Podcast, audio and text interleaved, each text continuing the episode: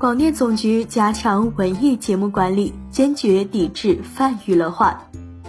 九月二日，国家广电总局下发通知，要求坚决抵制泛娱乐化，坚定文化自信，大力弘扬中华优秀传统文化、革命文化、社会主义先进文化，树立节目正确审美导向，严格把握演员和嘉宾选用、表演风格、服饰妆容等。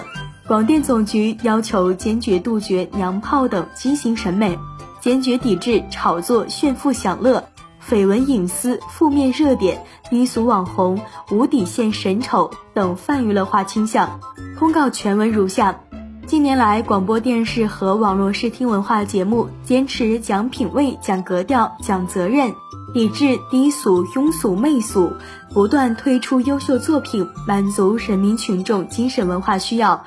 为进一步加强管理，从严整治艺人违法失德、饭圈乱象等问题。旗帜鲜明，树立爱党爱国、崇德尚义的行业风气。现就有关事项通知如下：第一，坚决抵制违法失德人员；第二，坚决反对唯流量论；第三，坚决抵制泛娱乐化；第四，坚决抵制高价片酬；第五，切实加强从业人员管理；第六，开展专业权威文艺评论。